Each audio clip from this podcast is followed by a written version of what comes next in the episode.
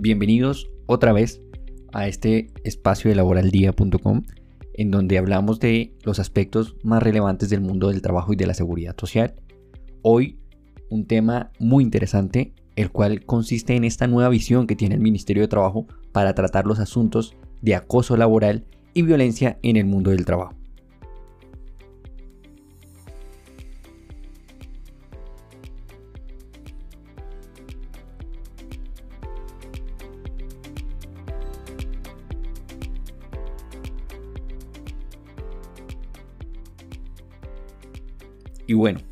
Sin más preámbulos, debe advertirse que con la llegada de este nuevo gobierno hay una visión, digamos, un poco más enfocada hacia la fiscalización en materia del trabajo, a diferencia del gobierno anterior, de, de los ministerios que alcanzaron a pasar por el gobierno anterior, en los cuales su visión era mucho más preventiva a la ocurrencia de una conducta violatoria de los derechos de los trabajadores, en especial de las normas del Código Sustantivo del Trabajo. Sin embargo, eh, por lo menos lo que se puede apreciar de las acciones que se han tomado en este corto tiempo de nuevo gobierno y del Ministerio del Trabajo, se puede evidenciar pues una acción mucho más eh, activa, coactiva de policía administrativa por parte de este ente ministerial. Dentro de eso se destaca este nuevo lineamiento del Ministerio de Trabajo, el cual pueden consultar en nuestra página web laboraldía.com, en donde el Ministerio, a través de su dirección IBC, da unas directrices muy específicas para el tratamiento de conductas de acoso laboral. Bueno, antes de abordar propiamente los lineamientos, debe recordarse que nosotros en materia pues legislativa tenemos desde el año 2006 una norma que es la Ley 1010 de 2006 que desarrolla el concepto de acoso laboral, brinda algunos eh, aspectos específicos que para su momento pues era una norma muy avanzada eh, a nivel por lo menos de, de América Latina, pues fuimos pioneros como país en desarrollar este tipo de conceptos. Si bien la norma tendrá también unos antecedentes en materia de compromisos internacionales para lo que fue en su momento TLC, eh, tiene diferentes vacíos o, digamos que le faltan elementos que, que conllevan a una protección real, porque realmente termina siendo un poco ambigua en algunos aspectos y en otros pues difícil de entender precisamente por su falta de técnica, dado que la estructura de la norma está encaminada como si se tratara de una conducta, digamos, de reconocimiento eh, penal, más no desde el punto de vista laboral y pues son vacíos que se han llenado con el transcurrir del tiempo, ya sea administrativamente o mediante jurisprudencia. Realmente son asuntos que aún están en construcción, pero digamos que a la fecha tenemos una base de lo que se quiso entender en su momento, pero con este nuevo lineamiento las cosas pueden llegar a cambiar un poco. Esa norma constituyó el concepto de acoso laboral, estableció los sujetos, recuerden, pueden ser eh, superiores jerárquicos, inferiores jerárquicos e inclusive compañeros de trabajo. Restringió el alcance a unas conductas que se daban dentro del marco de una relación de trabajo, es decir, únicamente para aquellos que tenían un contrato eh, en este sentido. No, no, no se permitió extenderlo a conceptos como aprendices, contratistas o demás temas que están por, por incluirse si Colombia llega a adherirse al convenio 190 de la OIT. De destacar en esa norma hay dos aspectos que tienen que ver mucho con los lineamientos. Uno es los mecanismos de protección y los mecanismos de sanción o retaliatorios.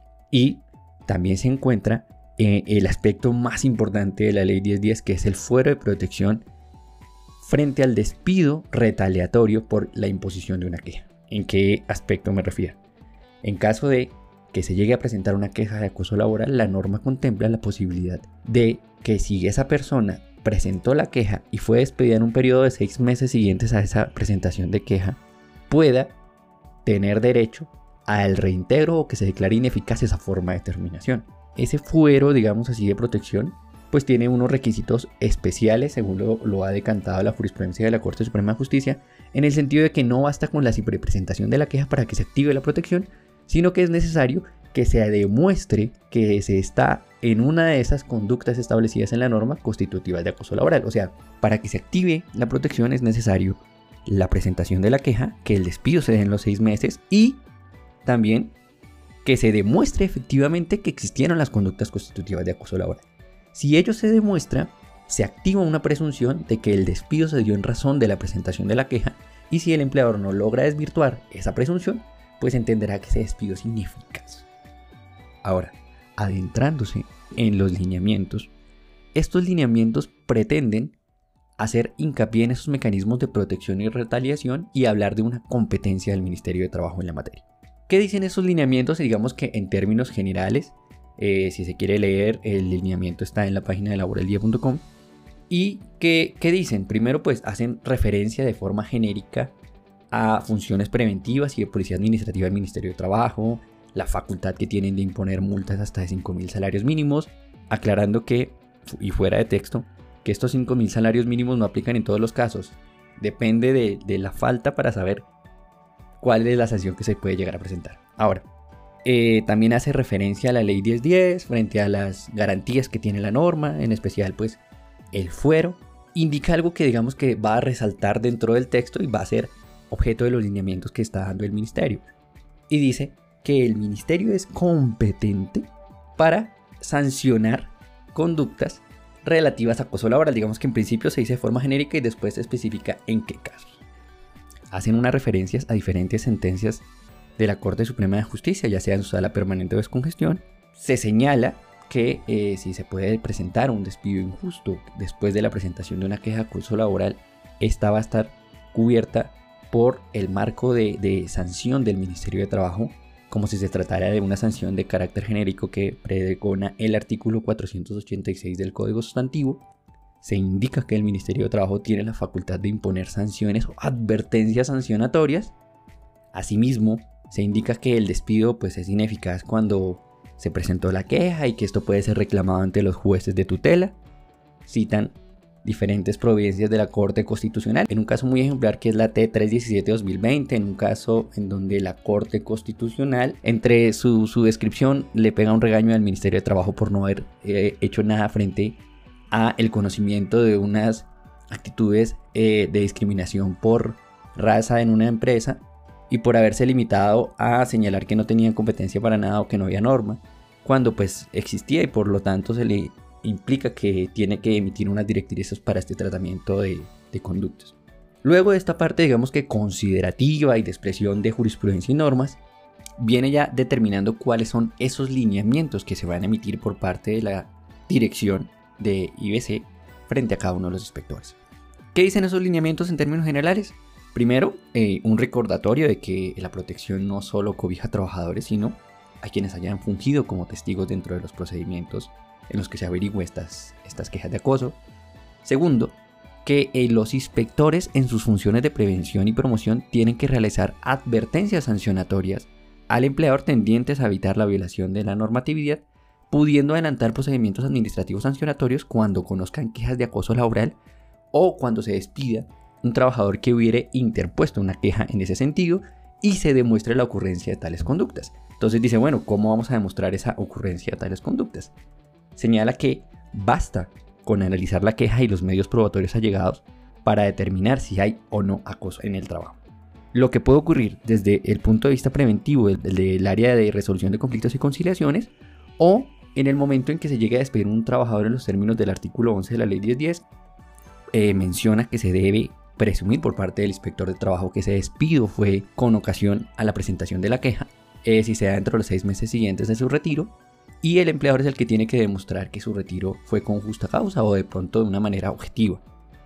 Por último, eh, de forma también genérica, se exhorta al Ministerio de Trabajo en su totalidad para que remitan denuncia al área de inspección de vigilancia y control si tienen una queja, para que esta área que es IBC se proceda a atender las mismas dentro del mes siguiente a su radicación, con el fin de que establezca si existió o no violencia y acoso laboral y determine el despido si estuvo dentro de ese marco de protección o no. Con esto hay dos aspectos importantísimos a analizar. Uno, que el ministerio se define competente para determinar si una conducta fue o no constitutiva de acoso laboral. Y dos, que se va a sancionar al empleador que despida al trabajador dentro de los seis meses siguientes a la erradicación de su queja.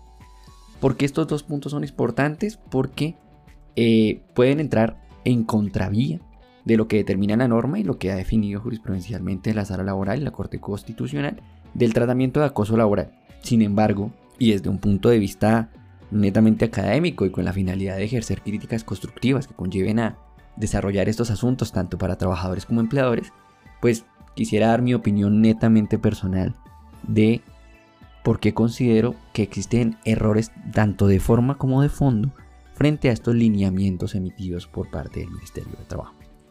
En primer lugar, eh, establecer que hay algunos, digamos que de carácter eh, de forma, que, puede mejorarse, que igual no tienen incidencia y em, se dan frente a imprecisiones que considero que son necesarias de aclarar.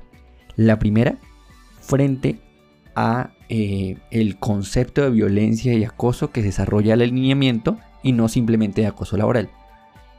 Entiendo que lo que se trata es de empezar a utilizar el concepto del convenio 190 de la OIT, que refiere a la violencia y acoso en el trabajo, y no simplemente acoso laboral como lo tenemos en nuestra legislación interna. Sin embargo, pues las cosas deben llamarse por su nombre. El convenio no se ha adoptado, no es un criterio vinculante, de hecho hasta ahorita es un convenio muy, muy, muy nuevo. Eh, y pues hasta ahorita se van a ver los cambios que van a tener por lo menos en, en Latinoamérica con Argentina. Ni siquiera ha existido el primer control parte de la OIT frente a ese convenio. Pero es importante decir que no es simplemente que me disguste el uso de la palabra violencia, sino que el mismo convenio establece que la legislación es la que va a definir si las palabras violencia y acoso son sinónimos o si van a tener un significado especial. Entonces quiere decir que ese convenio requiere un desarrollo legislativo para determinar qué vamos a entender por violencia, qué vamos a entender por acoso, y pues no es necesario o no, no estaría bien visto a hoy eh, utilizar las palabras como sinónimos sin saber qué va a definir el legislador frente a ese aspecto. Entonces creo que es un tema de orden técnico de imprecisión que se tiene que modificar. Eh, segundo, se hace hincapié en sentencias de descongestión por parte de dos magistrados, la doctora Dolly Amparo Caguasango y el doctor Santander Brito, que si bien son sentencias desarrolladas dentro del marco de, de su competencia como salas de descongestión, no por ello constituyen precedente obligatorio. ¿Y en qué sentido eh, quiero hacer ese, énfasis. Si bien la jurisprudencia es de obligatorio seguimiento, según pues, la teoría que ya ha desarrollado la Corte Constitucional frente al seguimiento del precedente, no por ello podemos decir que toda jurisprudencia o toda sentencia o decisión judicial deben constituir parámetros de interpretación.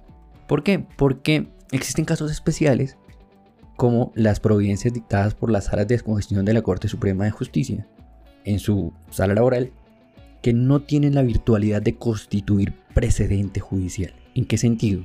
En que la norma que permitió su creación limitó su margen de aplicación únicamente a la reiteración de las providencias de la Corte eh, Suprema de Justicia, sala laboral permanente. Cualquier manifestación de las salas de descongestión que exceda esta competencia no podría ser de acatamiento obligatorio. ¿En qué me baso para poder señalar eso? Uno, pues la misma ley estatutaria establece que no pueden ni crear ni modificar precedente, deben remitirlo a la sala permanente. Dos, que la decisión que le dio exequibilidad a esa norma, es decir, la sentencia C-154-2016, estableció de manera clara que su función no es fijar criterios jurisprudenciales, su función es determinar procesos en el menor tiempo posible, acatando las instrucciones de la sala permanente. Y también existe criterio ya también reiterado por parte de la Sala Permanente de la Corte Suprema de Justicia, como la SL 4933, en la cual se aclara que esa competencia para la modificación de criterios es único y exclusivo de carácter legislativo y constitucional de la Corte Suprema de Justicia en su sala permanente, más no de las salas de descongestión. Entonces, a pesar de que han contribuido con, con la solución de problemas a nivel macro, sus decisiones deben ceñirse netamente al precedente de la Corte Suprema de Justicia y de las decisiones tomadas como fundamento por parte del Ministerio de Trabajo se utilizan aquellas que mencionan, digamos, facultades de los inspectores que no fueron dictaminadas así por la sala permanente. Entonces, eh, no, no podría seguirse estrictamente una regla jurisprudencial para darse a hoy una competencia que considero que no se tiene. Por último lugar, dentro de los aspectos netamente formales, hay una mención eh, muy corta dentro de las consideraciones en las cuales se explica que la competencia para conocer de una conducta de acoso laboral luego de comprobada por el Ministerio de Trabajo y en efecto el reintegro del trabajador se tiene que resolver a través de las acciones de tutela. Sin embargo, también es reiterada la jurisprudencia de la Corte Constitucional en la cual se aclara que el acoso laboral del sector privado no se desarrolla a través de acciones de tutela. ¿Por qué? Porque existe un procedimiento establecido en la Ley 1010 que es, a la luz de la Corte Constitucional, expedito porque tiene un término reducido para determinar las sanciones y efectos de la ocurrencia de acoso laboral. Por lo tanto, para el caso del sector privado, el mecanismo viable es la vía judicial, no la vía constitucional de la acción de tutela. Sin embargo, claro que habrán casos excepcionales en los cuales sea necesario acudir a la acción de tutela para prevenir un perjuicio irremediable. Pero pues por eso son aspectos netamente de forma. Ahora, en lo grueso, el fondo del asunto, considero que existen errores que podrían conllevar inclusive a sanciones disciplinarias de los propios inspectores de trabajo. ¿Y en qué sentido? Primero porque el objeto del lineamiento es definir una conducta sancionatoria frente a la existencia de acoso laboral. Sin embargo, se pasa de lado que el artículo décimo de la ley 1010 de 2006 ya establece un procedimiento especial para el tratamiento sancionatorio del acoso laboral, en donde dicen, mire, en caso de que haya por ahí un funcionario público, servidor público que esté envuelto en acoso laboral, pues podría constituir falta gravísima según el Código Disciplinario Único. 2. Podríamos terminar el contrato con justa causa de una persona del sector privado. 3. Podríamos imponer, y hago hincapié aquí, multas. O sea, la norma ya estableció unas multas para el empleador que, pues para el empleador o, todos los sujetos que incurren en ese acoso laboral de 2 a 10 salarios mínimos. Y también incluyó la obligación de pagar hasta el 50% del costo de las enfermedades que se generen. Menciona aquí EPS y ARL, pues es un tema que también tiene un, un punto ahí de discusión. Sin embargo, está la sanción. Establece también la norma una presunción de justa causa de terminación del contrato por parte del trabajador particular. Eh, también se puede definir como causal para no renovación del contrato de trabajo. Sin embargo, pues cualquier punto se, analiza ahí en el artículo décimo de la 10.10.10. Entonces, si la norma ya prevé un régimen sancionatorio y un tratamiento especial en caso de que haya acoso laboral, pues no puede el Ministerio de Trabajo ahora decir que tiene la competencia para poder sancionar a los trabajadores porque ya existe norma especial que determina cuál es el trámite a quién le compete e inclusive establece las sanciones. Entonces no podría decirse que porque el Ministerio de Trabajo tiene una competencia global del seguimiento de la normatividad del trabajo, también pueda incluirse aquellas que están reguladas de forma especial, porque pues precisamente para eso la norma estableció la competencia. De hecho, indica quién es la autoridad competente para imponer esas sanciones. Y para el caso del sector privado, como, como se desarrolla en el lineamiento, son los jueces laborales a través del procedimiento especial que hace poco comentábamos. Entonces, en ese orden, no existe competencia del Ministerio de Trabajo para comprobar si existió o no acoso laboral, porque la misma norma estableció quién era el competente, que en el caso del sector privado será el juez laboral. Eh, sé que suena reiterativo, pero pues es esencial porque de aquí deriva el, principal eh, discernimiento con el alineamiento que se da por parte del Ministerio de Trabajo. Este análisis o esta inferencia no es netamente mía, aunque la norma sí lo disponga.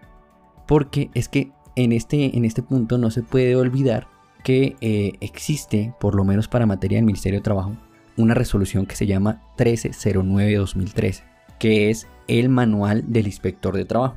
Norma de obligatorio cumplimiento para los inspectores de trabajo. ¿Qué dice esa norma en su numeral 18.3? En la cual se desarrolla todo el trámite y competencia del Ministerio de Trabajo. Este manual dice la forma en cómo se deben tomar los casos por parte de los inspectores y eh, tiene una parte muy importante que quiero resaltar y dice lo siguiente. La actividad del inspector de trabajo y seguridad social es preventiva y correctiva. La competencia sancionatoria del artículo décimo en unión con la del 12 de la ley 1010 de 2006 no es del inspector, sino de la jurisdicción ordinaria laboral en casos de víctimas de trabajadores particulares y tratándose de servidores públicos del Ministerio Público o de la Sala Jurisdiccional Disciplinaria de los Consejos Superiores y Seccionales de Judicatura. Afirmación totalmente clara, entendible y acertada que se tuvo en su momento en el manual del inspector de trabajo. En ese orden, considero que existen, por lo menos a nivel interno, si un inspector de trabajo va a resolver un asunto, dos normas. Uno, un memorando directriz y dos, una resolución 1309-2013 que dice que no son competentes. En ese orden existe una disyuntiva por parte de quien va a aplicar la norma de definir si acude a la resolución o a la directriz.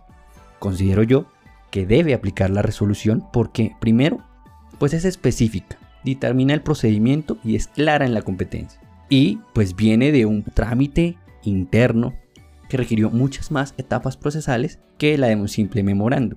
Inclusive recuérdese que el Ministerio de Trabajo, por regulación interna, contempla la participación de la comunidad, ya sea trabajadores, eh, académicos, estudiantes, empresarios, en la participación de sus proyectos de reglamentación como esta resolución. Por lo tanto, desde el punto de vista, digamos, de jerarquía normativa, siempre va a estar por encima de la resolución del memorando, y desde el punto de vista de legitimidad, dada la participación de los terceros dentro del trámite, siempre va a ser mucho mayor la de la resolución. Por lo tanto, considero en mi humilde opinión que debe desatenderse ese señalamiento de la directriz y debe acudirse a la resolución. O que si el ministerio lo considera, pues modifiquen la estructura de la resolución y con ello tengan los inspectores armas para poder atacar el asunto, porque de lo contrario, pues estaría ese funcionario limitado a poder aplicar esas normativas que le imponen y a su vez ser objeto de sanciones ya sean internas por acatar la directriz o por no acatarla, teniendo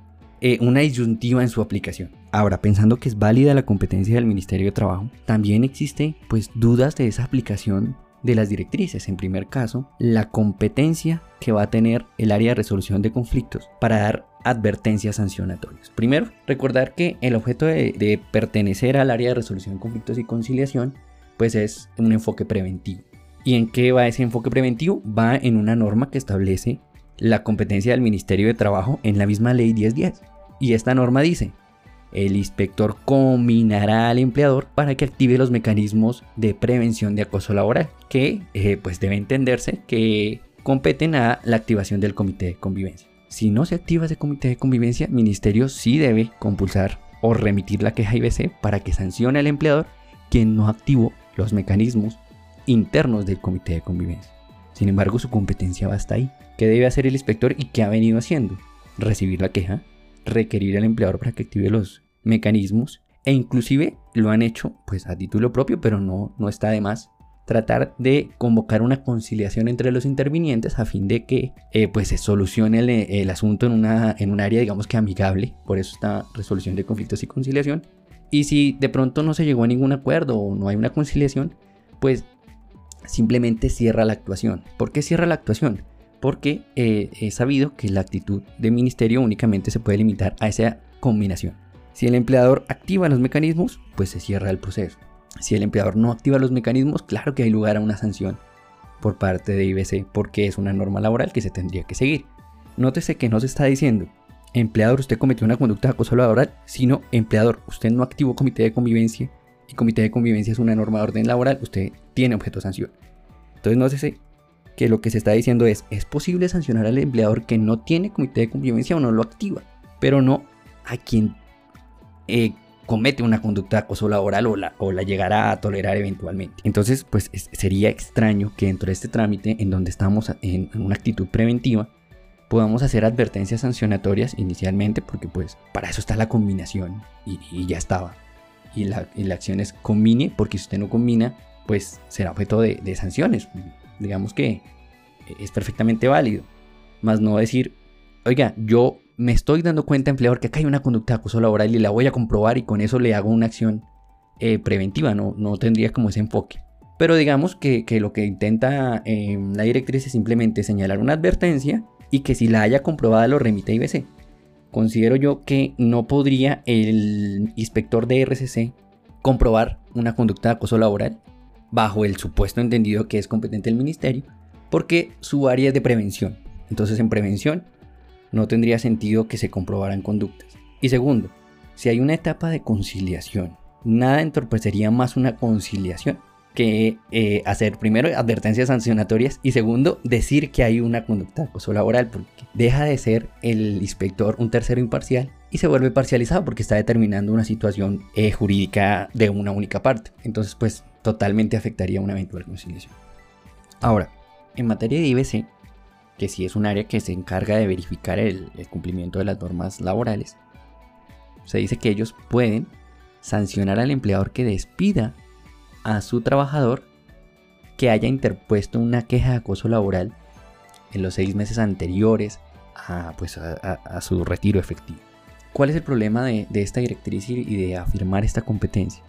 Pues inicialmente que Ministerio de Trabajo no tiene la facultad para definir derechos. Esa facultad es propia de los jueces. Y únicamente de los jueces, salvo en materia administrativa en donde el Ministerio Público y el Consejo Superior de la Judicatura podrán definir si existió acoso o no existió acoso. Pero al Ministerio de Trabajo, como no se le ha dado esa competencia, pues no tendría la facultad de decir, oiga señor, es que usted lo despidieron en virtud eh, de la queja que presentó y tiene derecho a un reintegro. No se lo voy a dar yo, pero sí voy a sancionar al empleador porque lo hizo. Lo que genera esa, esa directriz, ese, eh, esa decisión, es que en últimas está definiendo un derecho que después pretenderá utilizar ya sea a través de un juez de tutela o un juez ordinario laboral. Sin embargo, se definió un derecho y no podría definirse un derecho dentro del marco de un proceso administrativo sancionatorio, porque este, este proceso no está para definir titulares de derechos, sino únicamente a sancionar conductas que son reprochadas. Y que si bien uno diría, pues lo lógico sería que hubiese un procedimiento más expedito en donde el Ministerio de Trabajo definiera rápidamente que me despidieron con ocasión una, una queja de acoso laboral, pues eh, sería digamos que de una manera virtuoso, o sea, sería aceptado, pero no quiere decir por ello que sea legal o que sea conforme a derecho. Es una conducta que excede competencias, en especial porque la forma en que el Ministerio de Trabajo aborda un caso difiere sustancialmente de cómo se desarrolla a nivel judicial. ¿En qué sentido? El Ministerio de Trabajo a través de un único inspector investiga y sanciona. Es decir, el mismo funcionario público, ya sea eh, a través de, de una persona individualmente concebida una dirección territorial, es la que investiga y sanciona. Ella recopila pruebas, ella practica pruebas y ella sanciona. En cambio, cuando se está a través de un proceso judicial, hay un juez imparcial. Hay dos partes. Hay más oportunidades de controvertir. Y eh, pues en últimas existe una mayor garantía de bioproceso de todas las partes. Inclusive hay una regulación mucho más técnica que permite evitar de pronto la parcialización de un inspector e inclusive eh, la, demora exagerada en algunos trámites. Entonces, pues, el hecho de que los inspectores de trabajo no declaren derecho no es simplemente un capricho, sino que tiene un fondo eh, muy grande y es eh, la función jurisdiccional que ya tendrían los jueces. Entonces, en ese orden, no podría decirse esencialmente que un inspector tiene la facultad de poder sancionar y determinar que un despido de pronto es ineficaz, porque es netamente la titularidad de un derecho. En ese orden de ideas, considero que existe un hierro en la, en la directriz y existe una extralimitación de funciones por parte de los inspectores de trabajo que considere que tienen la facultad de comprobar o no conductas de acoso laboral. Porque no tienen esa posibilidad. Sin embargo, ello no quiere decir que el Ministerio de Trabajo no pueda llegar a sancionar conductas ya no de acoso laboral, sino temas netamente particulares. ¿Y a qué me refiero en este asunto? Es que las conductas establecidas como acoso laboral eh, no son conductas que nacieron con la ley 1010.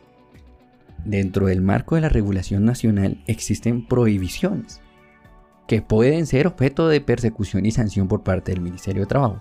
Ya no como acoso laboral, sino simplemente una norma del trabajo en su sentido general.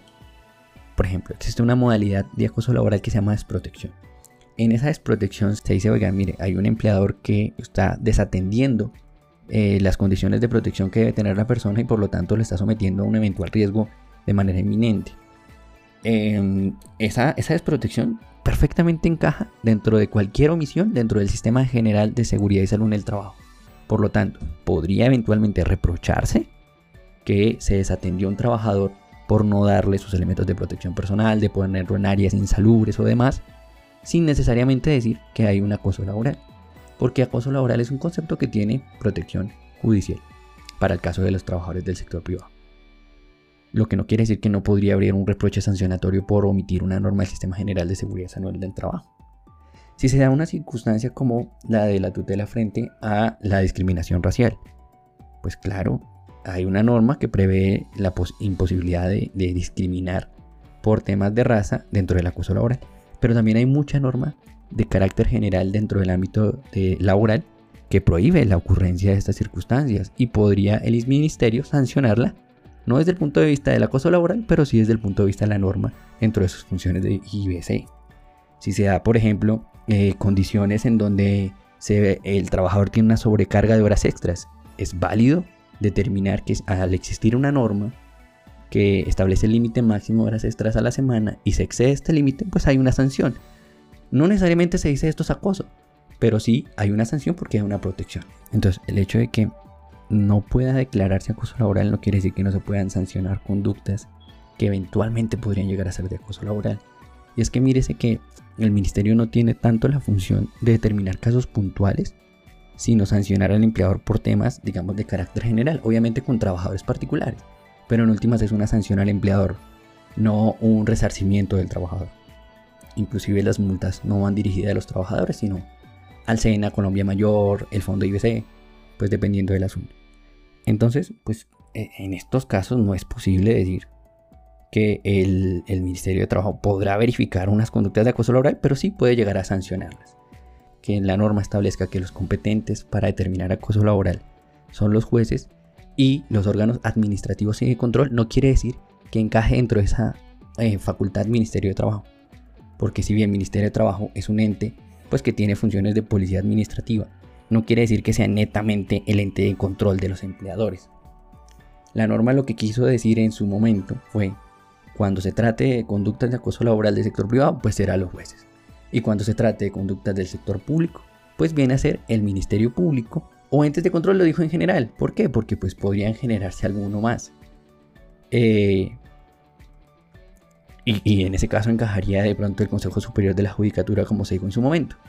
Y si no se tuviera esa interpretación, pues también podría decirse que si de pronto el Ministerio de Trabajo encuentra, por ejemplo en una empresa, que un trabajador hizo 80 horas extras en, en la semana y sanciona por el exceso de extras, pues es válido que yo, ante un proceso judicial como trabajador, pueda llegar y acudir con mi resolución sancionatoria en donde digo, mire, señor juez, el Ministerio de Trabajo comprobó que me estaban poniendo horas extras excesivas y por lo tanto ya demostré ante esta, digamos que entidad administrativa, eh, que sí se dieron las conductas que hoy estoy reclamando como acoso laboral. Entonces, digamos que Sería la única viabilidad que le veo a poder decir que, se comprobaron esas conductas en un sector administrativo para el trabajador de carácter privado, pero no que el ministerio tenga la competencia per se de decir si existió o no un acoso laboral. Por lo tanto, considero que si es desatinada la resolución. Ello no impide que el ministerio eh, tenga la facultad de intervenir en muchos de los casos que, se mencionan como acoso laboral.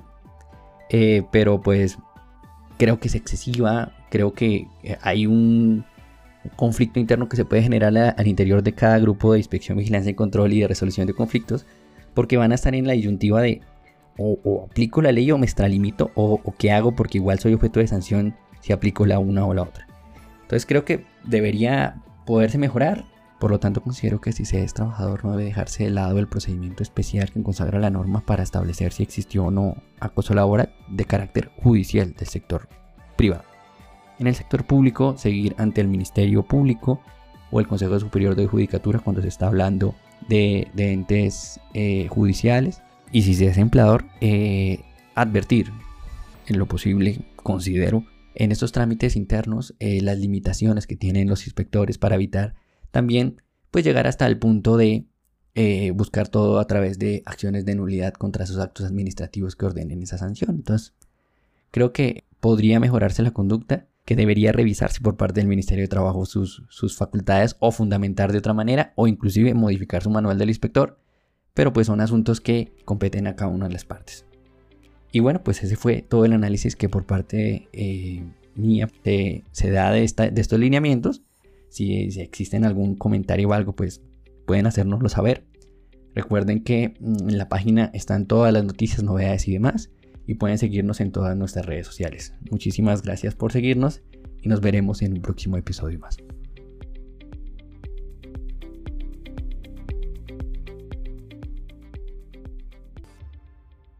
¿Sabías que puedes participar con tus opiniones y columnas en laboraldía.com? Escríbenos a info@laboraldia.com o ingresa en el formulario de contacto de nuestra página web y lleva tu voz a miles de personas.